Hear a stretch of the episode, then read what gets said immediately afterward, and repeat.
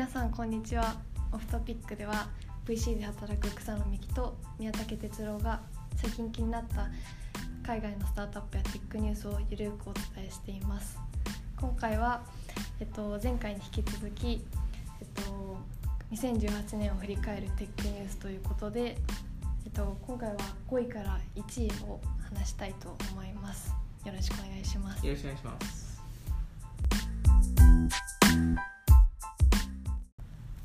はいということでじゃあもうすぐいっちゃいましょう、行きましょう。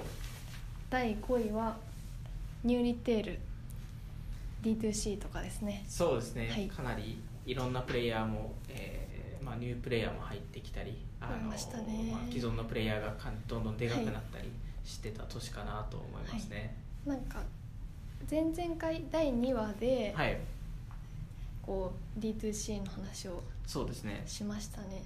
そうですね。こんなになんか US だと結構やなんですか今ちょう今ピークというかめちゃくちゃうん。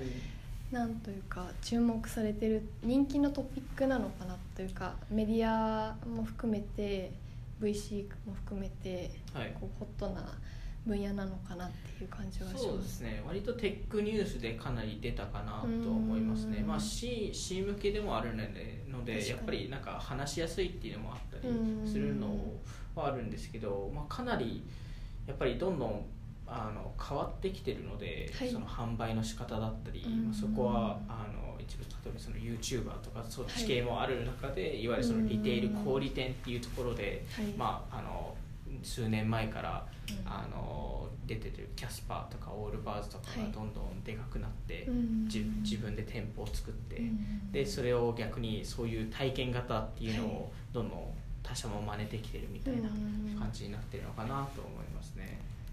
そうですよね。最近あの面白かったなって思った記事があってうん。なんか D2C そのリテールニューリテールのあのブランドってなんかインスタ映えしててうん。シンプルではい。こう、なんていうんですかね。結構全部似てるっていう。うん。なんかパッケージの仕方とか割と似てますよパッケージね。とかブランディングとそうかですね。全部似ててうん。っていう記事があって、はい。でそれってやっぱ裏側で会社でやまあなんていうか、まあ、創業者の人のこだわりはあると思うんですけど、はい。裏側でこうデジタルエージェンシーみたいなうん。デザインをやってくれる会社が結構かぶってて。えそうなんですよ。ー、えなんか社名とかわかります？あのヒムズっていう男性向けのなんかシャンプーみたいな。はい。はい。ブランドとかとあとあれですね。あれが一緒だって聞きましたどスイートグリーンとかとかあります。あとハリーズっていうあのカミソリのやつとか。えー、え同じデザインエージェンシーを使ってる同じデザインエージェンシー使っててへなんかなるほどなうん。ででしかもあとここの会社じゃなかったと思うんですけどデザイン投資みたいな形をしててーはいはい。デザインをする代わりにはい。株をもらいますみたいな、え意外ですよね。なんか結構その D2C 系の会社がはい。割と内部でデザイナー変えて、なんかでなんかそこ全部内部でやってるっていう、ね。はい、イメージだと思ってたのがうん。エージェンシー使ってたんだっていうのが代理店そうなんだみたいな 話はありますけどね。ちょっとへびっくりしますけどでも確かに構造というか、はい。ブランディングの仕方みたいなのはなんか似てますよね。ーはいはい。まあでもやっぱりなんですかね最近のトレンドでもあるんですかねそのデザインその代理店っていう使い方をまあ、まあ、ちょっと前ですけど、はい。 Slack とかもそうなので、はい。 Slack のスタートってあのロゴって代理店が作ってるんで、へはい、え、なんでなんかそう代理店側って結構関わってたんですよ初期って。なんでそういう影響もあってもしかしたらこういうなんですかね、まあ、彼らは B2B のブランドなんですけど、はい。結構 C から好かれてるじゃないですか。うん。可愛いブランドみたいな、なんでそういう影響でなんか D2C もそういうことをやってるのかなと。ああウーバーも最近こう、なん CI を変えたというかリデザインしてたというか、あれも多分エージェントだった気がします、うん。ななんとなくでかい会社は割となんかまあ結構入れたりすると思うんですけど、そのスタートアップ。D2C とかなんかハリーのレベルの会社とかがやってるのが結構不思議ですけどね。そこが一強みにでもありますそうですよね。なんでどれだけその代理店って関わってるのかが逆に知りたいですよね。確かに。それをちょっと調べてみます、そうですね。あと、まあ、D2C っていう話だと大はい。手の小売、老舗の小売店屋さんがこう奮闘してる頑張ってるところもあればそうですね。死にそうなところもある。死にそう死んだところも もうトイザラスがね。あー。のびっくりですよね。私たちのトイザラス。そうですね。本当に子供の頃にずっと、はい。ですかね。まあ多分その話は多分別途やった方がいいと思うんですけどそうですね。あのなんでこういうこういう状況になったかっていうのはうん。まあ一つはもうデッドの問題なのでうん。あのトイザラスもかなりデッドか抱えてたのでなんで今後、まあ、やっぱりそのいろんなあの会社がですかねあのその体験型っていうところをやっていて、でもしくは買収をどんどんやっていて、うん。最近でもいろいろ買収がなんかいろいろ増えてるので、うん。あのそうですねそこでですかね多分ニューリテール、まあ、VC 目線から見ますと、あのフォーラナーベンチャーズが、はい、イケイケですね。イケイケでなんかあの彼女たちを見るとはい。なんかあのどこが成功するか分かるんじゃないかな みたいな その感フォーラナベンチャーズは D2C にいっぱい投資してるそうですね。女性のはい。キャピタリストがやってる。はい VC です、サイトもねかあのフォーラナーベンチャーズのサイトもちょっと独特ですよね。独特ですよね。VC っぽくないですよね。この前、はい。あのリコリコードのメディアのカンファレンスのあの動画を見てたんですよ、はい。あのフォーラナベンチャーズのあの代表の人が出てたカーステングリーンさんですね。はいはい。スライドがめちゃくちゃ綺麗で。ああそうなんですね。デザイン綺麗というか。やっぱりやっぱりそういうところがデザイン、ね。フォントとはい。スライドのデザインがめちゃくちゃ凝ってて、いやこうえー、いうのが好きなんだろうなって思いまああそうですよね。多分そういう感じの人なんでししたょうそうですよね。ねじゃあ第4位いきましょうか。4位いきましょう。ちょっと話しすぎましたね。話しすぎましたね。じゃあ第4位ははい大型調達。大型調達ですね。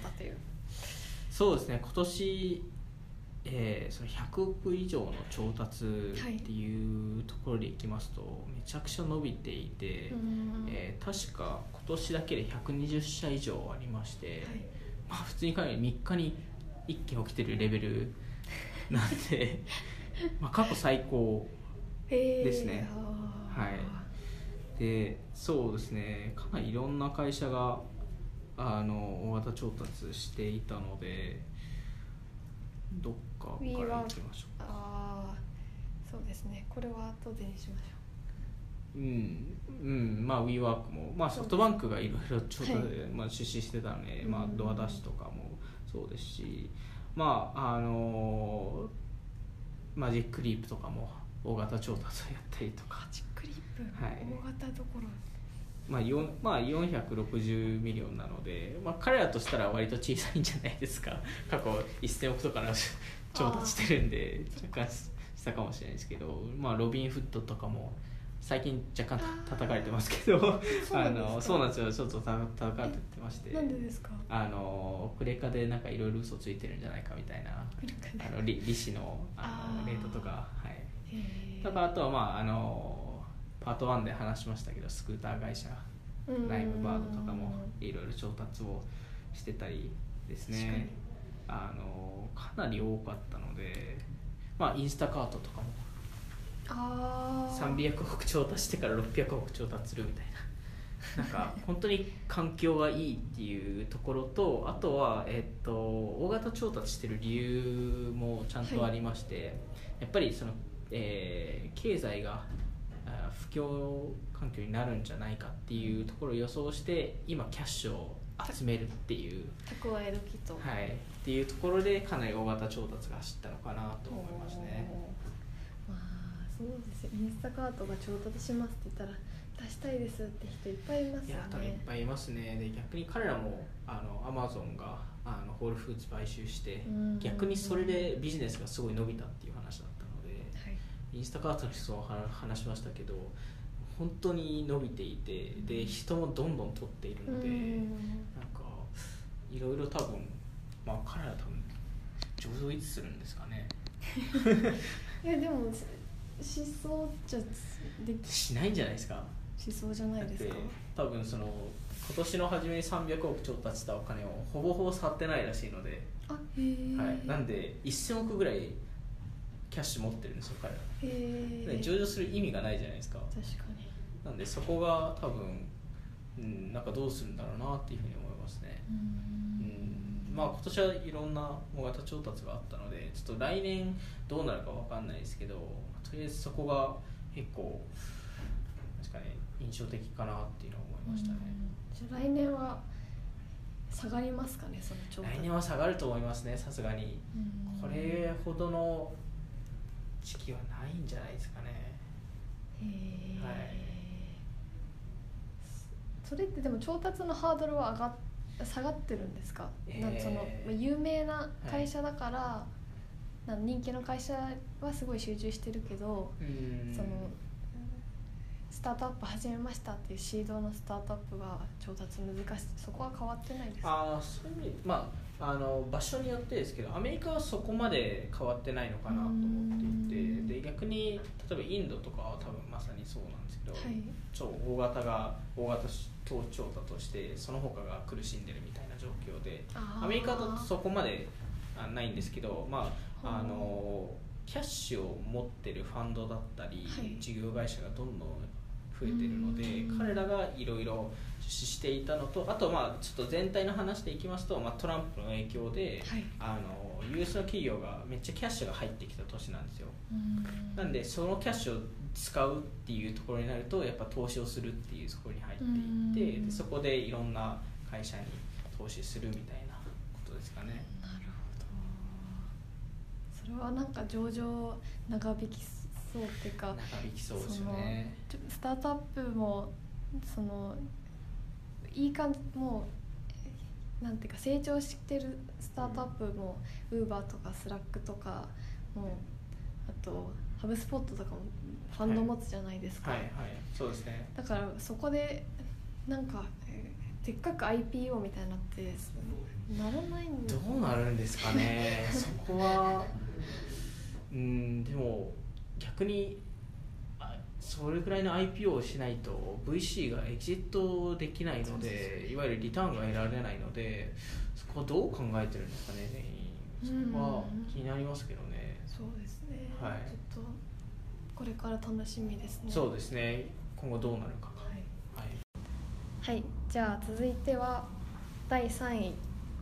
第3位はソフトバンクエフェクト。ソフトバンクがすごい、ソフトバンクすごかったですね、まあ、去年からの引き続きっていうのもあるんですけど、そのまあビジョンファンドっていうところで、うんまあ、2018年であの100ビリオン達成したのかちょっと分かんないんですけど、まあ、なあの調達し続けて、はい、えーでさらに出資もいっぱいやっておー。100億以上の調達が16件ですかね。あのウーバー、ウィーワークとかあドアダッシュとかコンパスオープンドアとかあのズームピザとか。ピザ？ピザやね。どうして？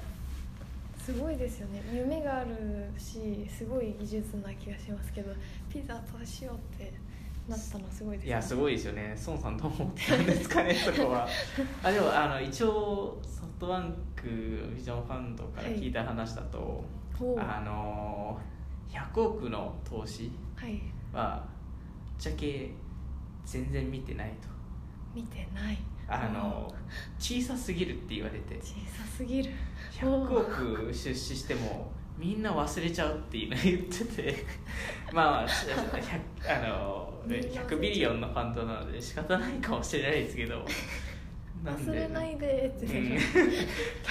なんですかね。普通の VC で 100K とか1000万とか、はい。下手したらそれ以下の出資と同じなんか感覚になっちゃってるらしいですね。ダメでもまあしょうがないってう。んなんか100 million は見向きもしないって言ってましたね。なんでそれ以上じゃないとさすがになんかはい。コミットもなんかできないし、へなんかー。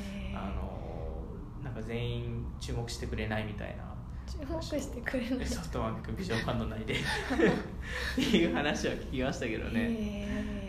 でそこはまあその出資っていうやっぱり資金があるっていうのは、まあ、ある程度力があるんですごいですなんでそこはまあかなり業界も変えてきてるのかなと思いますね、なんでまあアジアとかではねあの新しく新しいエキシット方法が、い。あの SPO っていう。小 SPO っていう、まあ、いわゆる IPO じゃなくて、はい。あのソフトバンクっていう っていうところっていうのがあの出てきてるぐらいらしいのでなんでやっぱり影響はかなりあるのかなと思いますね。新しい一つのゴールみたいな。そうですね。運用枠の配下に入るっていうところですかね。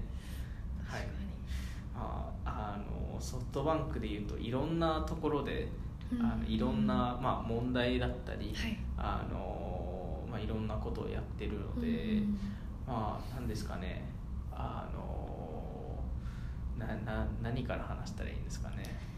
えーその社会的にもなんかいろいろなんなんていうんですか？そのアメリカの記者のそうですね。話ははい。話題にはなってましたね。そうですね。いわゆるそのサウジアラビアの、まあ、政府うん。の人があの、まあ、ちょっとあのいろいろ命令をしてアメリカ、まあ、当時そのアメリカ人であのサウジアラビアンで、えー記者をやってた、うん。えー人を、えー殺したうん。っていうのがもともと政府あサウジアラビアの政府が、はあのやってないっていうのを言っててでどんどんどんどんあの、まあ、発覚して、はい。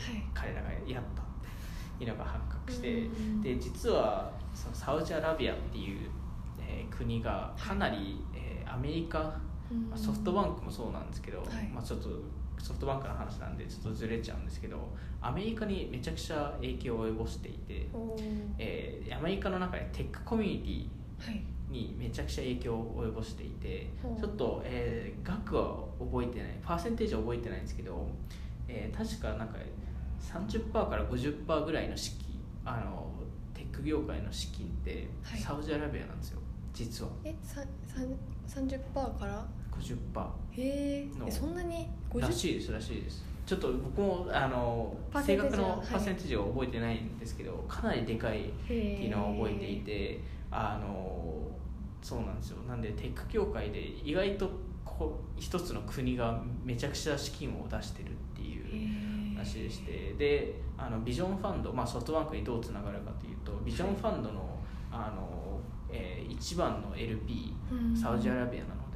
はい、それであの今回そのサウジサウジアラビアの件で、まあ、ちょうどソフトバンクが2号ファンドを作ろうとしていはいたみたいな話で、えー何百ビリオンのファンドでしたっけ？300ビリオンぐらいでしたっけ？なんか目指してるんですけどもともとサウジアラビアからお金引っ張ろうとしていてうん。でそこがかなり叩かれていて孫さんが。うんなんで孫さんがどうするのかっていうのがまだき全然決まってないらしいんですけどあの、まあ、アメリカだと、まあ、トランプはいろいろ言ってますけど、あのかなり警戒してる人たちが多いのかなと思いますね、そうそんなに意外と多いですね。そうなんですよね。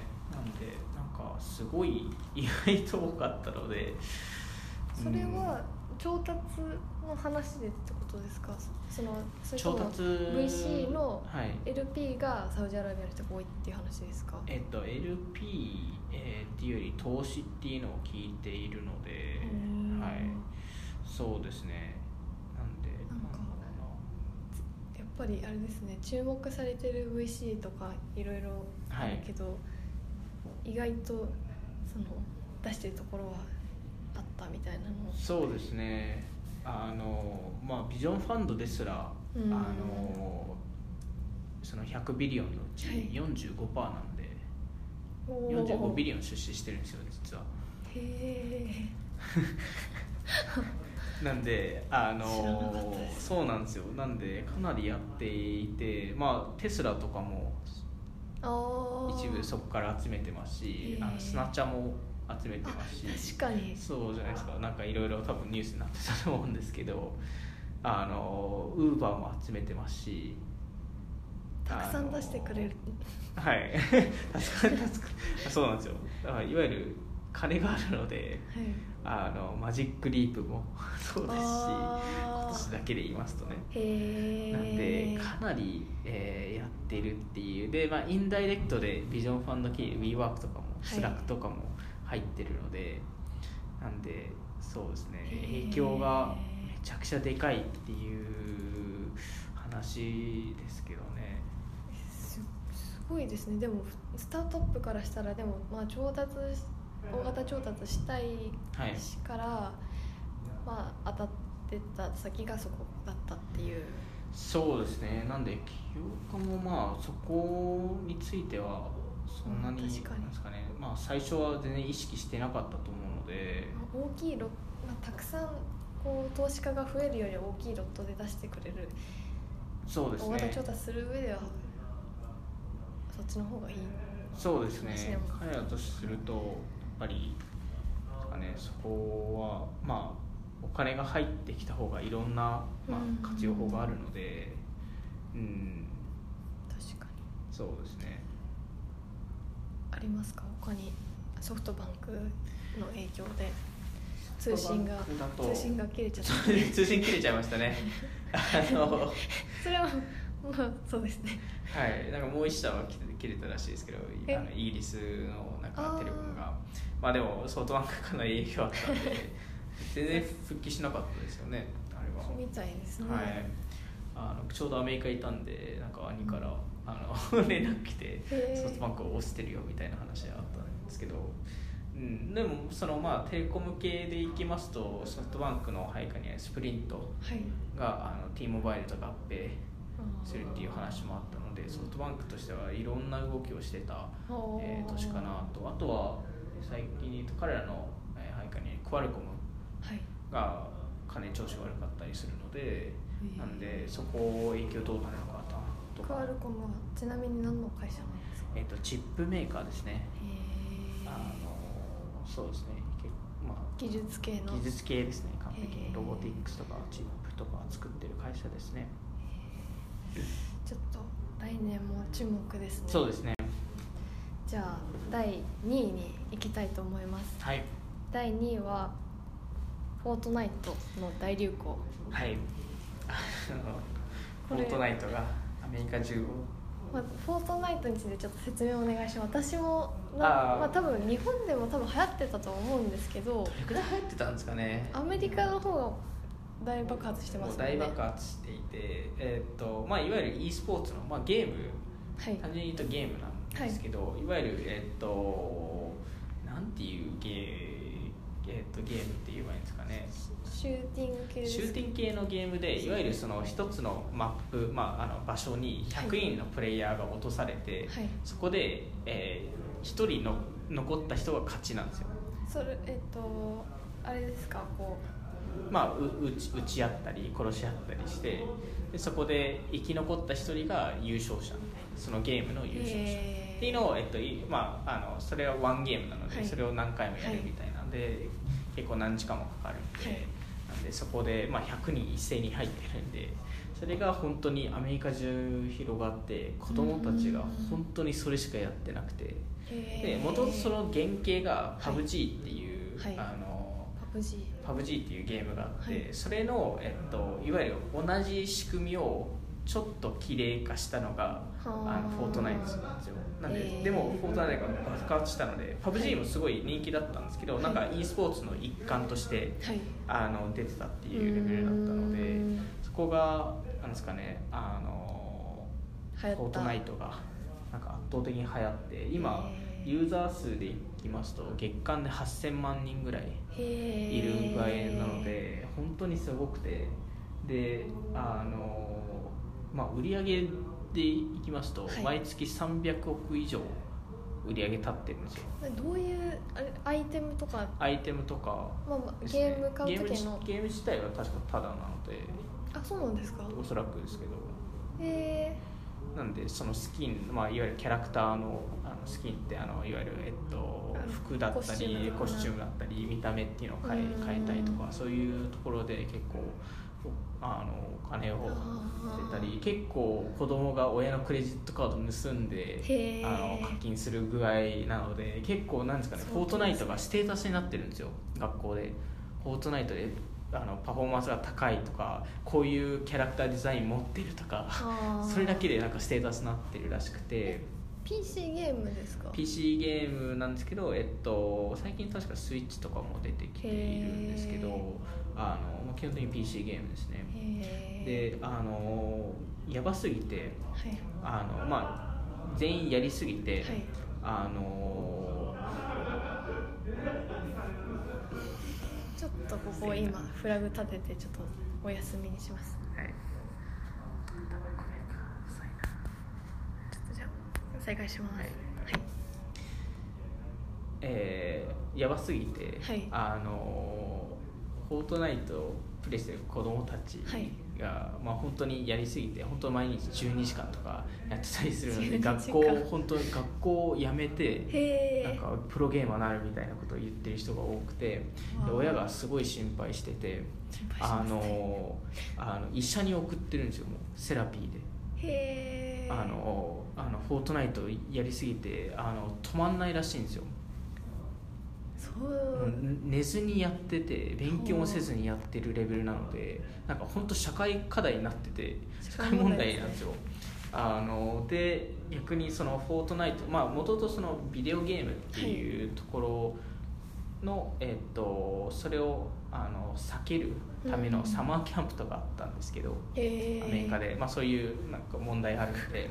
でも最近だとそこのサマーキャンプ、まあ、いくつかあるんですけど6割の人たちがフォートナイトの影響で入ってるとか あるんで本当に何ですかねあのいろんな意味でアメリカに影響を及ぼしたのかなっていうところですね。特にその若い層は。で若い層だけじゃないで。すよねとかってことあ10代もそうなんですけど結構20代も入っていて、えっとプロアスリートとかもやっているレベルであのなんか MLB って野球なんですけど、あの練習中にあの練習で休んでる間にプレイヤーがやりたすぎてあのあのでかいモニターあるじゃないですか。あのい野球の。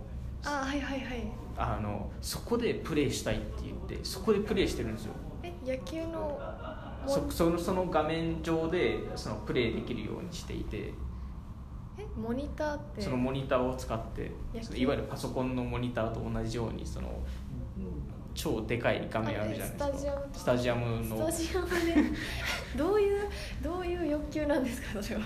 いやわかんないですけどでもそれぐらいやっぱりあの人気っていうところがあって、へプロ選手も結構やってますしバスケもバスケの選手も結構みんなフォートナイトやってるっていう話は聞くので。じゃあ本当に e ゲあのその e スポーツはいの層だけじゃなくて本当に、おい本当に一般化したゲームですね、それなんどういうところがすごいんですかね？もうやっぱそのキャラクターのデザインもすごいし。キャラクターのデザインがすごいっていうよりなんかゲームの仕組みが結構ハマるっていうところがありましてへー。でその中でも、まあ、いろんなあの戦略もあったりするので、ううんんなんか今まで見た感じのゲームではないんですけどいわゆるその FPS って first person shooter っていうゲームがはい。かなり流行った時期があって、はい。 Call of Duty とかそはい。の戦争ゲーム系はいの時代とは若干変わったなっていうのを思ってまして、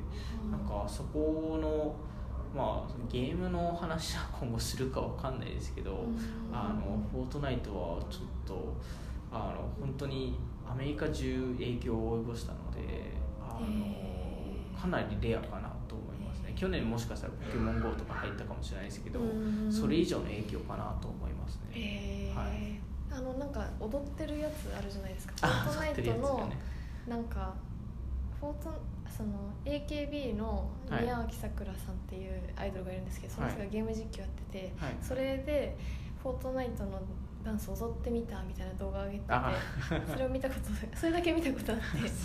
あげあなんか踊る系のゲームなんだああ全然る踊る系じゃなくて、まあ、その中でキャラクターがお踊れるっていうなんかあのことはできるんですけど別にそれがメインじゃないので。メインはシューティングゲームなので、へー。はい、またでも来年も引き続き流行りそうですか？来年も引き続き入りそうですね。へー。はい楽しみですね。そうですね。はい。じゃあ第1位。1位。第1位はデータプライバシーの重要さスキャンダル。はい。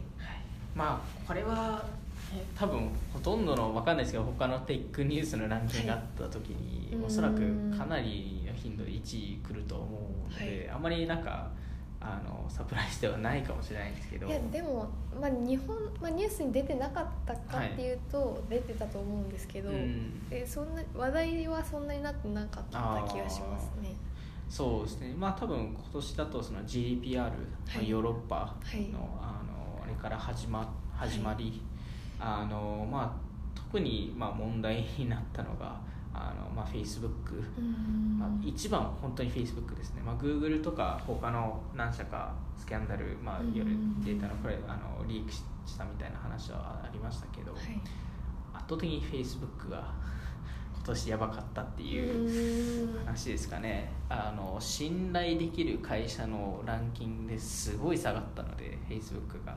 あの特に大手のテック系の企業で多分もう一番最後になったぐらいレベルになっちゃったのででかなりそのデータプライバシーにルースな感じになってしまったみたいな、ルースになってしまったっていうのはそのケアリスあのケアレスなミスをしたっていう部分もありながら、はい。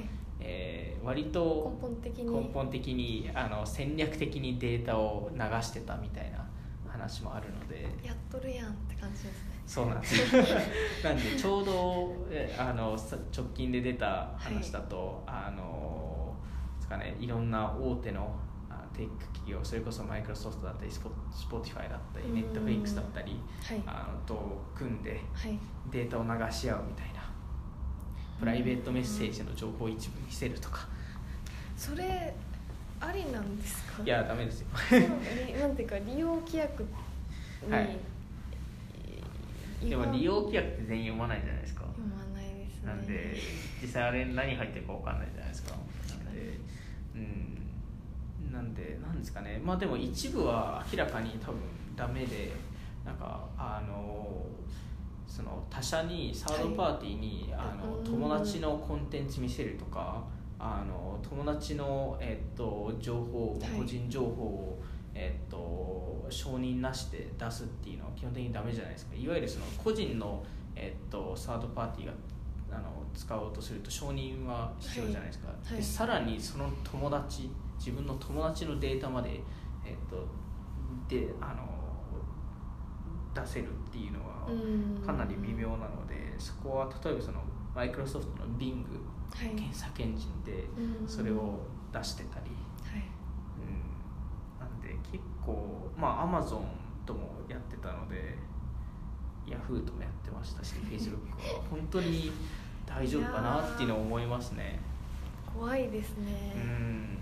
まあ、あとスキャンダルも今年かなり多かったのでキャンブリッジアナリティカから始まりの、あの Facebook のユーザーのデータをはい。あのリークしちゃったとか、うん。あのそれでなんかいろんなスキャムが起きましたけど、はい。はい、これがその第1位に選ばれた理由としては、まあ、そのずっと結構頻繁に起きてたっていう話そうですね。えーっとやっぱりですかね頻繁に起きてたところと、まあ、その GDPR はい。っていうのも、うん。えーあってレギュレーションもどんどん変わってきてるっていうのが、今日本でも多分それ感じてますしアメリカでもその GDPR 的なことをやろうっていう話が出てるので、うんそこそういう影響だったりあとは単純にあの Facebook だったり Google だったり大手のテック企業がはい。これだけデータにルースだったっていうのが、うん。あの本当に今年分かったなっていうところですかね。うん。はい。いやー確かなんで逆に言うと今後そのスタートアップとしてい。いわゆるこの領域にが結構盛り上がるのかなと思ってまましてそのデータプライバシーをそのはいセキュリティ系とか、うん。そこをどう守るかとか、うん。そういうのがどんどん流行るのかなっていうふうに思いますけどね、うーん。いやこれって本当にテック層はい。その知りそのテック以外の人もやっぱ興味関心は高いんですかね、まあ、利用者そうですね。まあ多分利用者として興味は一部あるっていう話で、うん。まあ、GDPR の中身を、まあ、GDPR っていうとテック以外もだいぶ影響を及ぼしたのでね。まあ、ビジネスで一般的に影響を及ぼしたのでインターネットそうをですね。使ってる会社、はい、だったらもうほとんどなので なんであの、まあ、残りはその Facebook だったり Google のユーザーとかはいとしてやっぱり、あの自分のデータがどう使われてるかっていうのを、あまあアメリカ人もちろん全員ではないですけど、はい。一部の層はかなりですか、ね、あのそこを認識し始めたのかなと思いますね。うん。昔だとそのネットの情報はもうパブリックではい。まあ、基本的に Facebook でシェアをしたものは、まあ、世の中に出てはい。当たり前だっていうはい。発想からあの自分のデータは守るべきだっていうのに変わってきてるのかなと思いますね。へえ逆に。うんなんか意外ですけどね。そうですね、はい。確かに。そこちょっとまた来年も注目ですね、はそうですね。あと、まあ、小ネタ。はい。小ネタがあるとすればちょっと一点はい。あるかなと思ってて。うん。タバコ？タバコ。電子タバコのジュールがはい。結構 US を中心に流行ってるっていうのそうはですね。割となんというかあの隠れたトピックかなとは思ってて。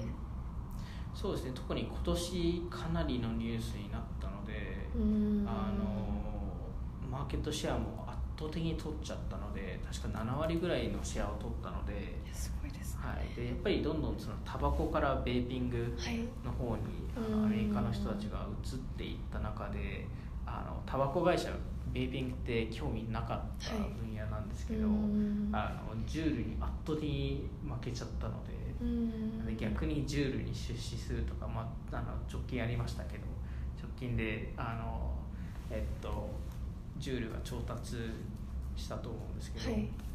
あのあれマーボロの丸ボロ？のあのメーカーなんで 出資してるのは、はい。うんすごいですね。まあえっとマーボロとあとフィリップ・モレスですね。おおのどっちも。あのメーカーです。あ。えっとが一一社なんですよ。親会社がいて。ああそっかそっかそっか。でそこからあのいくらですかね。12ビリオン12.8ビリオン。なんで、えーいくらだ、えー、1兆。1兆円の出資？ですかね。そういうなんていうかタバコとかの VC のなんスタートアップにちょこう出資するってこうアメリカとか独特なのかなと思うんですけど。そうですね。アメリカだと、まあ、最近だとそのキャナビスとかはい。もの出資もどんどん増えているのでうん。逆にベーピングってそこまで悪くないよねっていう逆にそのタバコと比べてああなるほど。っていう認識も多少あると思うので、うーんなんでまあもちろんなんですけど会社によって結構 VC によって絶対この分野は絶対やらないっていう会社もいるのであのそうなんですけど。分かれる感じなんですね。はい分かれる感じだと思いますね。わかりました。じゃあ今回はこんな感じではい。2019年も楽しみですね。2019年もどうなるんですかね本当に。あのいろんな課題が2018年に見えたと思こを解決できるのかとうんいうところですかね。IPO もちょっと楽しみですね。IPO も楽しみですね。どっかで話したいですね、はい。来年あはい。年明けてからでも話してたらそうですね。いいなと思っています。はい。はい。でははい。今回はこれにて。はい。さようなら。さようなら